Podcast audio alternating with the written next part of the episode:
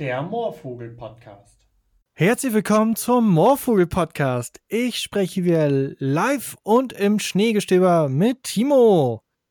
Moin, Luca. Hallo. Moin. Heute haben wir euch Bibelübersetzungen mitgebracht. Weil es gibt ja ganz verschiedene, so neue Genfer Übersetzungen oder die Lutherbibel, die man aus dem Konfirmandenunterricht kennt oder aus den Gottesdiensten sowie die neu erschienene Basisbibel. Timo, warum gibt es eigentlich so viele verschiedene Bibelübersetzungen? Hm, ich glaube, es liegt daran, dass wir die Bibel tatsächlich übersetzen müssen, um sie verstehen zu können. Die ist ursprünglich in Hebräisch, Aramäisch und Griechisch geschrieben worden, in ganz alte Sprachen. Wenn wir diese Bücher aufschlagen würden, wir würden nur Bahnhof verstehen, überhaupt gar nichts. Und deshalb muss man tatsächlich das Übersetzen ins Deutsche. Und die Schwierigkeit ist, dass es in diesen alten Sprachen Wörter gibt, die man nicht einfach eins zu eins ins Deutsche übersetzen kann, sondern man muss wirklich herausfinden, was bedeutet das, was für einen Sinn steckt dahinter. Und es gibt eben alte Bibelübersetzungen, die das schon gemacht haben, äh, das übersetzt haben, aber eben Wörter gebrauchen wie Huld und äh, Barmherzigkeit oder so. Wörter, die, die wir vielleicht noch irgendwie kennen, aber wo wir schon Schwierigkeiten haben, boah, also Wörter, die man so im Alltag gar nicht benutzt. Ne? Und von daher Schwierigkeiten hat, das zu verstehen, obwohl es im Deutschen ist. Und deswegen gibt es da ganz viele Übersetzungen, die versuchen, das verständlicher zu machen. Und Luca, du hast ja eine mitgebracht, eine Übersetzung. Äh, erzähl mal. Du bist ja ganz begeistert von der. Warum? Genau, nämlich die Basisbibel Sie war vorher nur mit den mit dem Evangelien ausgestattet. Du hast sie im Regal, hast du erzählt, Timo? Ja, genau. Ich habe sie schon seit einigen Jahren, aber sie war nie vollständig. Aber jetzt ist sie vollständig, das ganze Alte und das ganze Neue Testament. Und das scheint wohl besonders verständlich zu sein, ne? Ja, ich bin davon sehr überzeugt, muss ich gestehen. Einmal ähm, dadurch, dass sie in verschiedenen Ausgaben rausgekommen ist, nämlich in ja, einer, ich sag mal, ganz normalen Bibel, so wie man sie auch aus dem Konfus, sag ich mal, kennt. Und einmal so eine, ich sag mal, eine dickere Ausgabe. Da ist mehr Hintergrundwissen mit mehr Verweisen, ja, so eine Art Studienbibel Light, würde ich das mal vorstellen.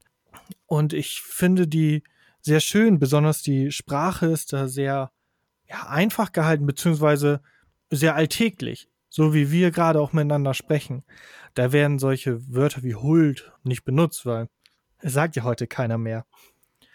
Und ich finde schön dabei, dass es die auch in einer App gibt. Die kann man dann bei der Deutschen Bibelgesellschaft ja, herunterladen. Und dann kann man die auch, die Bibel auch einfach auf dem Tablet lesen oder auf dem Handy. Und ich finde, das macht eine Bibel auch mal ganz schön, wenn man sie überall mit hinnehmen kann. Und da man sein Handy eh meistens in der Tasche hat, bietet sich das ja an. Ja, das ist cool. Also wenn wir jetzt zum Beispiel mal eine Bibelstelle aufschlagen würden und die nach Luther lesen würden, beispielsweise aus dem Johannesevangelium, Kapitel 14, Vers 27, eigentlich ein ganz schöner Vers, aber verstehen wir das? Ich lese mal vor. Frieden lasse ich euch, meinen Frieden gebe ich euch, nicht gebe ich euch, wie die Welt gibt, euer Herz erschrecke nicht und fürchte sich nicht. Ja, okay, vielleicht kommt man so ein bisschen rein, muss da echt so kleben bleiben, echt darüber nachdenken, boah, was heißt das? In der neuen Basisbibel klingt das ein bisschen verständlicher, ne? Lies mal vor, Luca. Genau, da steht das anders drinnen, nämlich zum Abschied schenke ich euch Frieden. Ich gebe euch meinen Frieden. Ich gebe euch nicht den Frieden, wie ihn diese Welt gibt.